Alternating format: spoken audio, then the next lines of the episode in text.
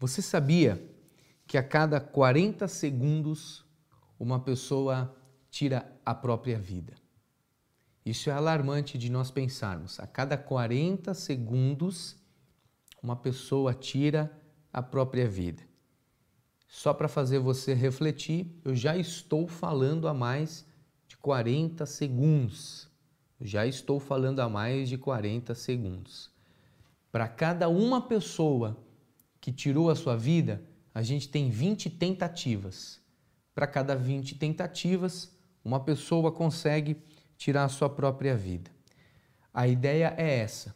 Quando uma pessoa pensa em suicídio, na verdade, da verdade, ela jamais quer tirar a sua própria vida, mas ela quer arrancar do peito a dor que ela está sentindo. Vamos lá de novo?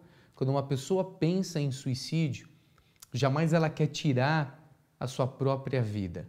Na verdade, na verdade, ela só quer tirar essa dor do peito dela. A Organização Mundial da Saúde diz que o Brasil é o país da América Latina onde mais ocorre esse incidente. E estranho, vou passar para você uma informação: essa taxa de suicídio vem crescendo e nós temos as pessoas entre 15 a 29 anos com o maior índice de suicídio no mundo todo. Entre 15 e 29 anos, essa taxa de suicídio tem aumentado quase em 50%. E nós temos agora falado sobre isso nesse assunto da pandemia, pós-pandemia, e nós temos falado a respeito deste assunto porque nós acreditamos 90% dos casos, 90% dos casos, isso é uma informação da Organização Mundial da Saúde, 90% dos casos nós conseguiríamos evitar.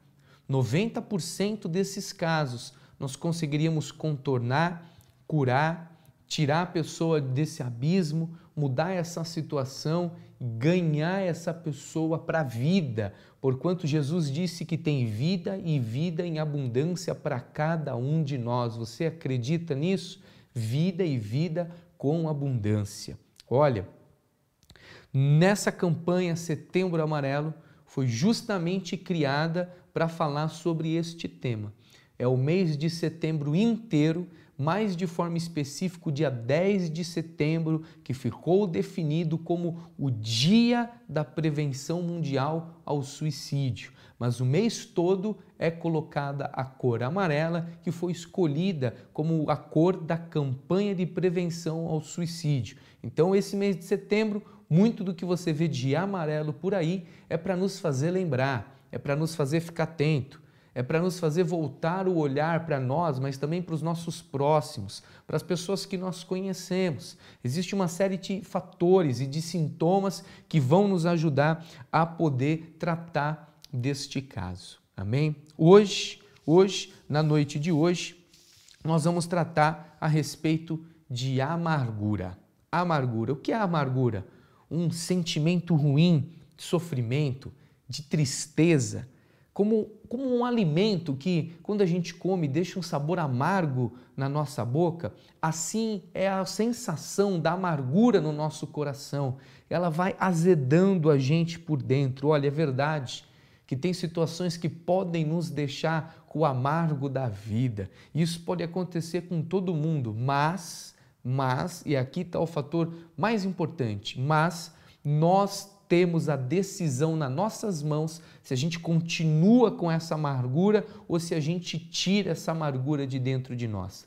A diferença do tema que eu estou falando hoje, da amargura, para a ansiedade, para a depressão e para o suicídio, é que a decisão da cura é somente minha e eu consigo sozinho, sem ter a base de medicamentos ou de orientação profissional, eu consigo trazer essa cura para o meu coração. A amargura é um sentimento cujo a decisão cabe somente a mim para que eu possa ser curado. Olha, você pode tirar a alegria da sua vida e colocar ainda mais sofrimento se essa amargura continuar aí dentro de você.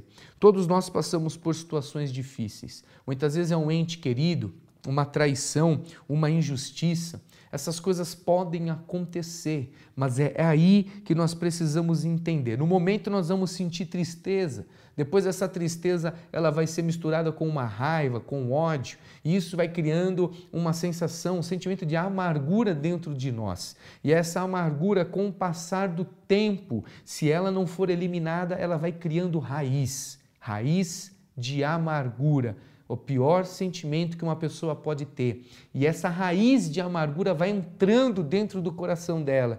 E essa raiz de amargura ela vai trazendo trevas para o coração dessa pessoa, vai levando ela cada vez mais para um túnel de trevas. E é antes desse momento chegar que nós queremos entrar e tratar e trazer essa cura em nome de Jesus. Nós conseguimos, nós cremos, a escolha é tua. Ou você deixa essa amargura crescer, ou hoje você lida com ela de frente para você poder tirar essa amargura do teu coração.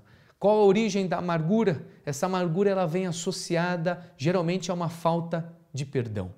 A amargura está totalmente relacionada à ausência do perdão. E olha como isso é sério. A amargura está totalmente linkada ao perdão. O perdão liberta de amargura. E antes de alguém ir até você pedir perdão, você já perdoou a pessoa e você também já se perdoou por aquilo que passou. E o perdão não é uma amnésia, mas é lembrar sem sentir dor.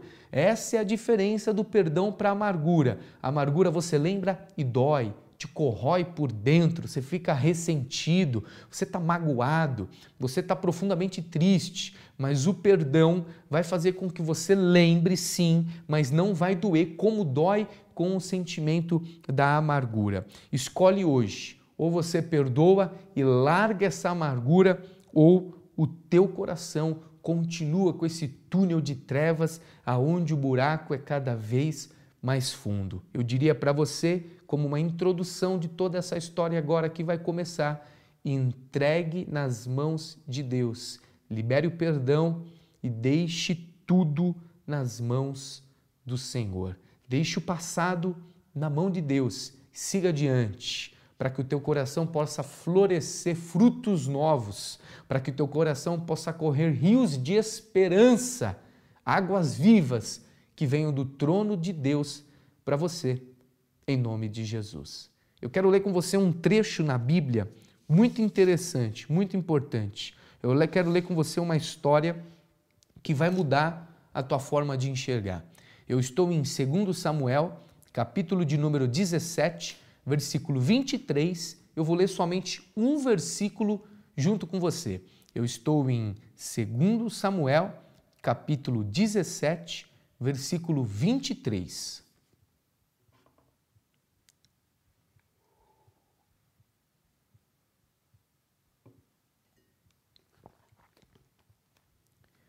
Segunda Samuel, capítulo 17, versículo 23, está escrito assim: Vendo, pois, Aitofel, que se não tinha seguido seu conselho, albardou o jumento, levantou-se, foi para sua casa, para sua cidade, pôs em ordem a sua casa, se enforcou e morreu.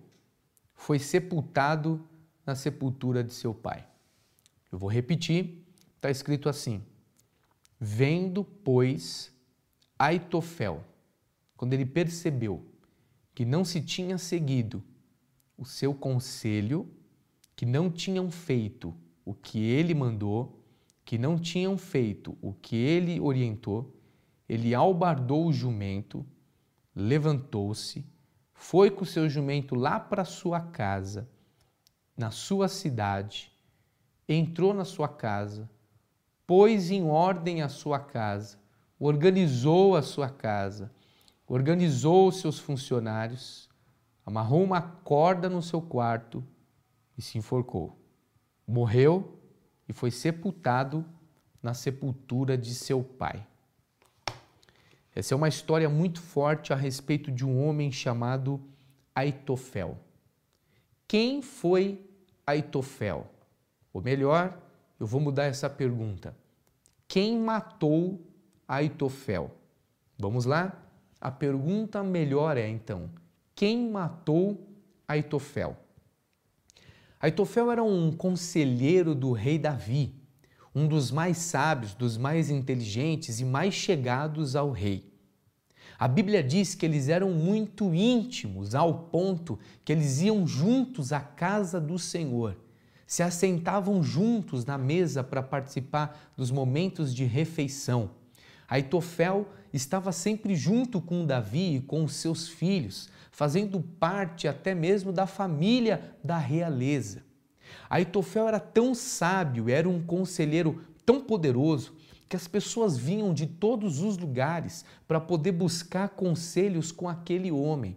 E ele chegou a um ponto da sua vida que chegou a ser comparado com alguém como oráculos de Deus, que significa a boca de Deus. As pessoas olhavam para Itofel e diziam que ele era a boca de Deus na terra.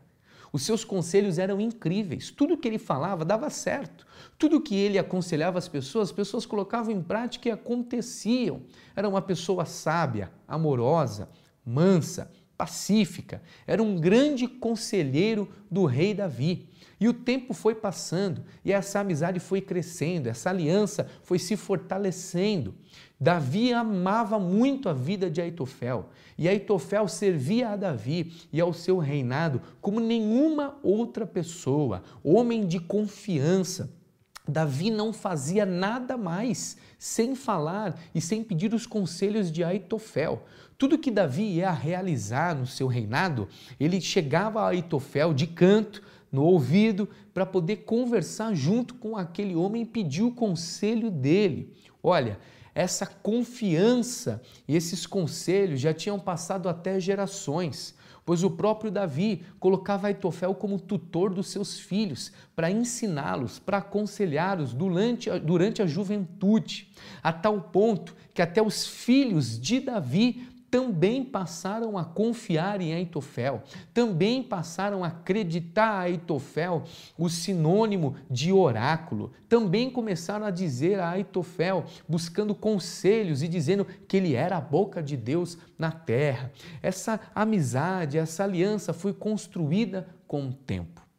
Eram pessoas muito íntimas e muito próximas, eram pessoas muito ligadas.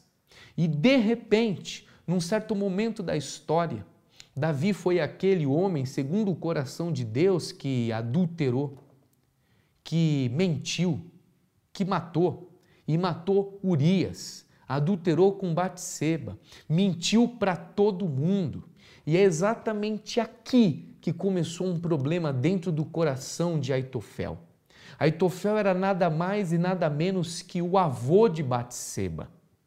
E Aitofel se sentiu extremamente humilhado, traído, desprezado, quando viu tudo aquilo de mal que Davi havia feito, adulterando com Batseba, provocando a morte de Urias, trazendo ela para ser a sua esposa, e tudo isso nos bastidores, de uma forma ruim, mal, aonde ninguém soube da verdade. Tudo isso de uma forma sanguinária, Davi o agir, conviu Aitofel com as coisas que Davi estava fazendo. E agora, Aitofel foi deixando seu coração ser contaminado. Jamais ele podia imaginar que o seu amigo, o seu rei, pudesse fazer uma coisa dessa. Jamais Aitofel podia imaginar que Davi ia se envolver numa situação tão feia e tão suja como essa. Aitofel foi deixando que o seu coração foi ficando cheio de amargura. Aquela situação toda que Davi cometeu, na verdade foi como uma seta, uma flecha lançada no coração de Aitofel. O tempo foi passando e Aitofel não conseguiu lidar com aquela situação. Aitofel não conseguiu ver agora Davi de pé, sorrindo, tendo Batseba como uma mulher, como a sua esposa. Aitofel não conseguia imaginar. Aitofel queria vingança. Aitofel foi ficando amargo, já não era mais o mesmo, já não se assentava junto à mesa do rei, queria justiça, queria justiça, queria justiça. Sabia que sozinho a sua voz não ia fazer coro a nada. E aquele sentimento dentro do coração de Aitofel foi piorando, foi piorando, foi piorando. Foi se criando uma amargura, uma amargura com raiz, uma raiz de amargura. E aquele homem foi cada vez mais se calando, se fechando, se isolando, colocando cada vez mais trevas no seu coração. Sabe que olha o contraponto da história, porque em tudo isso Davi sofreu as consequências. Davi se humilhou diante de Deus. Davi se arrependeu. E quando alguém se arrepende, Deus atende. E agora Deus levantou Davi de novo, sabe? Deus está levantando Davi. Deus está abençoando agora Davi, está curando. Deus está fazendo tantas coisas, mas Aitofel é aquele que está de lado. Aitofel é aquele que está com o coração preso em meio aos espinhos da vida. Aitofel não conseguia admitir aquele reinado, Davi como rei. Para o coração de Aitofel, Davi não merecia mais ser rei, não merecia mais estar no palácio, merecia estar preso ou sofrer a mesma condenação que Urias sofreu. Aitofel não conseguia digerir aquele assunto. Os anos foram se passando e o coração de Aitofel foi ficando cada vez mais ressentido. Sabe, é aqui que mora o perigo. É aqui o grande problema. Aitofel não conseguia engolir toda aquela situação que Davi tinha feito. E agora, o que fazer? Em meio a tudo isso, um filho chamado Abissalão, filho de Davi, estava agora tramando contra o próprio pai e queria agora nesse momento tomar o reinado do pai. Sabe o que este jovem começa a fazer? Ele começa a roubar os corações dos cidadãos do reinado de Davi. O pior ladrão que pode ter na vida não é o ladrão de carro, não é o ladrão de dinheiro, não é o ladrão de banco, mas é o ladrão de coração. É aquele que vem sutilmente, aquele que vem com rasteira, aquele que vem como que alguém mostrando ser amigo, mas na verdade ele vem com palavras maliciosas para roubar-lhe o coração.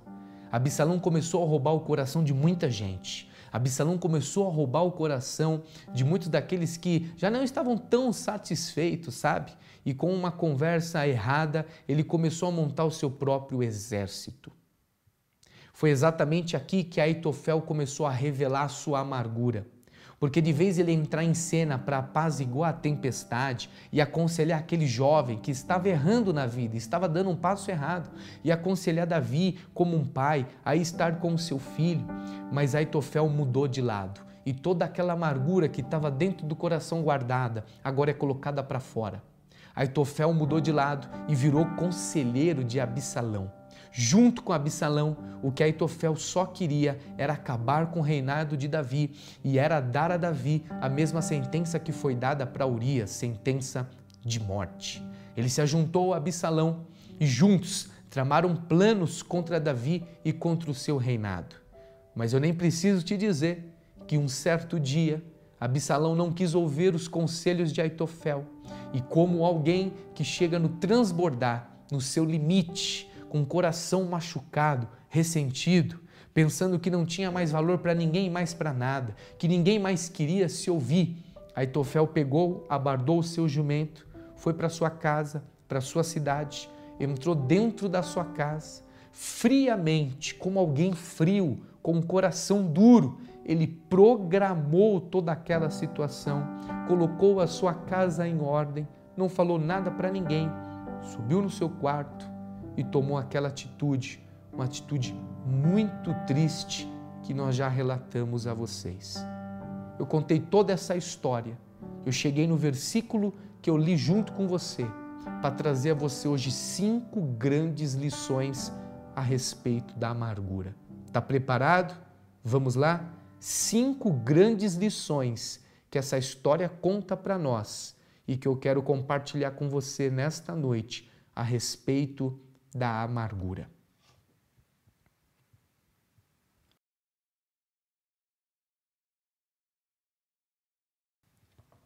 Primeira lição: O poder de nos decepcionar não é dado aos inimigos, mas é dado aos mais íntimos da nossa caminhada. Vamos lá, eu vou repetir. O poder de nos decepcionar, o poder de nos frustrar é dado aos mais íntimos, aqueles que caminham conosco, aqueles cujo a esperança nós colocamos em mãos, aqueles que nós enchemos de expectativas o nosso coração, pessoas que jamais nós imaginávamos que um dia estariam contra nós. É, o poder de nos decepcionar não é dado aos de longe, é dado aos de perto. Eu nunca vi um inimigo nos decepcionar. Eu nunca vi uma pessoa que a gente não gosta nos decepcionar e nos frustrar. Pelo contrário, esse poder, essa munição de se frustrar, de nos decepcionar, é dado àquele que são os nossos confidentes, aqueles que nós esperávamos algo mais, aqueles que mexem com o nosso sentimento de amor, com o nosso coração, aqueles que nós guardamos dentro de nós. O poder de nos decepcionar é dado aos de perto, aos íntimos, aos amigos, aos que estão conosco, aos que compartilham da nossa história e não aqueles de longe. Por isso, você nunca vai ver um inimigo te decepcionar. Você sempre vai ver alguém de perto. E por mais duro que isso seja para eu te dizer, isso é normal. Isso acontece. Isso acontece porque nós somos pessoas falhas, imperfeitas, cheias de pecados e de situações a tratar. Sabe? Se nós pudéssemos, nós tínhamos que andar com uma faixa aqui escrito: estamos em obra, desculpe o transtorno, porque pode ser que uma hora ou outra na vida alguém venha nos decepcionar. Ou a gente pode decepcionar alguém, você já pensou sobre isso? E é por isso que nós temos que aprender a lidar com essa situação. Aitofel, como homem maduro e sábio, sabia que um dia Davi podia decepcioná-lo. Mas essa decepção de Davi jamais poderia levá-lo a esse destino da sua vida. Ele não conseguiu tratar essa amargura e por isso chegou ao fim que teve no fim. O poder de nos decepcionar é dado aos mais íntimos. Segundo, segundo, existem duas formas de nós tratarmos a amargura. Grave isso bem. Existem duas formas de tratar essa amargura. A primeira forma é você deixar que o tempo trate. A primeira forma é você deixar que o tempo trate. Sabe, existem muitas coisas na nossa vida que se você der tempo, tempo para elas, elas vão se alinhar. Elas vão serem tratadas. Elas vão serem organizadas dentro de nós e dentro das pessoas. Elas vão serem resolvidas com o tempo. Com o tempo, sem briga, sem violência, sem discussão, sem com os nossos braços e a nossa força. O tempo é o remédio para muitas coisas na nossa vida. Sabe, vá na cruz, vá na cruz. Não levante o teu joelho para chutar alguém, mas dobre o teu joelho para orar por alguém. Você não tem que ser aquele que chuta, porque a mesma perna que chuta não pode ser a mesma perna que se dobra diante do Senhor. Mas pelo contrário, que o teu joelho esteja disposto a se render aos pés da cruz, para que você chore e desabafe ao Senhor e peça para que Deus limpe isso e traga cura. O tempo vai te ajudar. Mas eu vou te contar uma coisa: se o tempo não te ajudar, que você possa ir para a segunda forma. A segunda forma é você chamar essa pessoa, essa pessoa que tanto lhe causou, e ter uma conversa franca com ela você pode acreditar que quando você olhar no olho e você colocar para fora, ali haverá cura e ali haverá libertação. O tempo e uma conversa cura são os melhores remédios da amargura e são remédios que realmente saram e são remédios que realmente curam. Terceiro, mágoa. Você sabe o que é mágoa? Mágoa é quando começa a amargura dentro de nós. Você sentir tristeza é uma coisa, você sentir raiva, a gente às vezes sente raiva, às vezes a gente até peca e ira o nosso coração com ódio, mas são coisas que têm que passar. Elas não podem ficar dentro de nós. Você sabe o que é mágoa? A palavra mágoa é o início da amargura. E a palavra mágoa significa má água, água podre. Água podre. Se você é alguém que tem mágoa no teu coração, que nutre mágoa de algum sentimento, de alguma pessoa, de alguma causa que aconteceu, na verdade é porque o seu coração está cheio de água podre. Olhe, estou falando com muito carinho para você. Essa água podre precisa sair do teu peito hoje. Você precisa cuidar daquilo que entra no seu coração. Não é qualquer coisa que pode entrar no seu coração. Bom, se entrou, você precisa tirar isso. Sabe o que acontece hoje? Nós temos muita gente com o coração, me permita falar desta forma, com o coração como uma caçamba de lixo emocional. E tudo que é lixo, vão jogando lá dentro desse coração. Tudo que é lixo, vai colocando dentro desse coração. São memórias amargas, são situações tristes que você foi deixando entrar no teu coração, mas não só deixando, você foi deixando com que elas residem lá, que elas morem no seu coração, que elas fiquem lá. Às vezes, a gente não consegue proibir que algumas mágoas entrem no nosso coração, mas nós podemos tirar essa mágoa hoje de dentro de nós. Sabe o que você precisa fazer? Um detox emocional. Você precisa fazer uma faxina no teu coração. Olhe para dentro de você e olhe como está o teu coração nessa noite. Quarto, quarto ensinamento. Deixe Davi com Deus. Quem vai tratar de Davi é Deus. Sabe qual é o nosso problema? Quando nós somos injustiçados, traídos, decepcionados, passado para trás, nós queremos fazer justiça e nós começamos a desejar até mal para aquela pessoa. Nós começamos a nutrir no nosso coração um sentimento ruim por aquela pessoa. E quantas vezes a nossa cabeça é levada a pensar: ah, é, então eu quero ver, ah, então essa pessoa mesmo merece. Ou então, quando estamos com o ouvido já buscando a ouvir alguma notícia ruim que aquela pessoa sofreu ou passou, no fundo do nosso íntimo nós nos alegramos. Quando não, isso não poderia acontecer. Nos alegramos, como alguém que diz: bem feito, aquela pessoa merecia mesmo, bem feito, aquela pessoa mesmo sofreu isso, ah, ela teve o que merecia. Isso não são frases e palavras que cabem a nós. Quem vai tratar com Davi é Deus, não é Aitofel. O que Aitofel não estava entendendo é que depois de que se ele precisasse ter um desabafo, uma conversa franca com Davi, e depois de limpar o seu coração, tirando todo o lixo emocional, o que Aitofel precisava entender é que não era ele que ia cobrar de Davi. Quem ia tratar com Davi era o próprio Deus. Quinto e última lição para nós nesta noite. Tome cuidado. Quem tem o coração muito ressentido, quem tem amargura, o mal sempre vai preparar uma ocasião para você. Eu sei que isso é muito duro e muito forte, mas saiba que o mal sempre vai preparar uma proposta para aqueles que estão com o coração ressentido. A proposta para Itofel veio, era mudar de lado, era trair Davi e era ir para o lado de Absalão para derrubar o reinado do próprio pai. Vamos lá? O poder de nos decepcionar é dado aos íntimos, primeiro.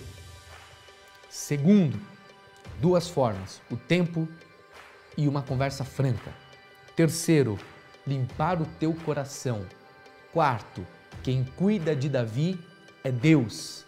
Quinto, o mal sempre tem uma proposta, uma ocasião para os corações ressentidos. O problema de Aitofel foi esse. Primeiro, ele tinha que estar preparado. Uma hora Davi poderia sim decepcioná-lo e isso faz parte da vida. Segundo, Aitofel precisava dar tempo e se ele viu que o tempo não passou, ele precisava sim ter ido lá no quarto de Davi, chamado Davi para uma conversa e ter colocado tudo aquilo para fora e haveria cura e libertação. Terceiro, Atofel precisava limpar o seu coração e tirar o lixo emocional que estava dentro dele. Quarto, Aitofel precisava entender que quem trata e cuida de Davi não era ele, era Deus. E quinto e último, Aitofel precisava aprender que ele não podia ficar com o coração ressentido daquele jeito, porque o mal iria rondá-lo. E o mal sempre tem uma ocasião, uma proposta para alguém que está com o coração ressentido. Não era hora de ele abandonar o barco, não era hora que Davi mais estava precisando de ele dar o troco, era hora de ele, por mais uma vez, agir por misericórdia e estender a sua mão. Cinco lições que nós aprendemos nesta noite. Cinco lições que, se eu e você colocarmos em prática, elas serão verdades na minha e na tua vida. Pois bem, hoje, nesta noite do primeira campanha Setembro Amarelo, da nossa nova série, o que nós aprendemos é amargura. A decisão de cura cabe a mim e cabe a você. Cinco lições sobre essa história que, se você colocar em prática, haverá bênção para a tua vida em nome de Jesus. Eu quero orar por você. Eu quero orar nesse momento pela tua vida. Coloque a mão no teu coração aí onde você está. Feche os teus olhos, que nós vamos orar.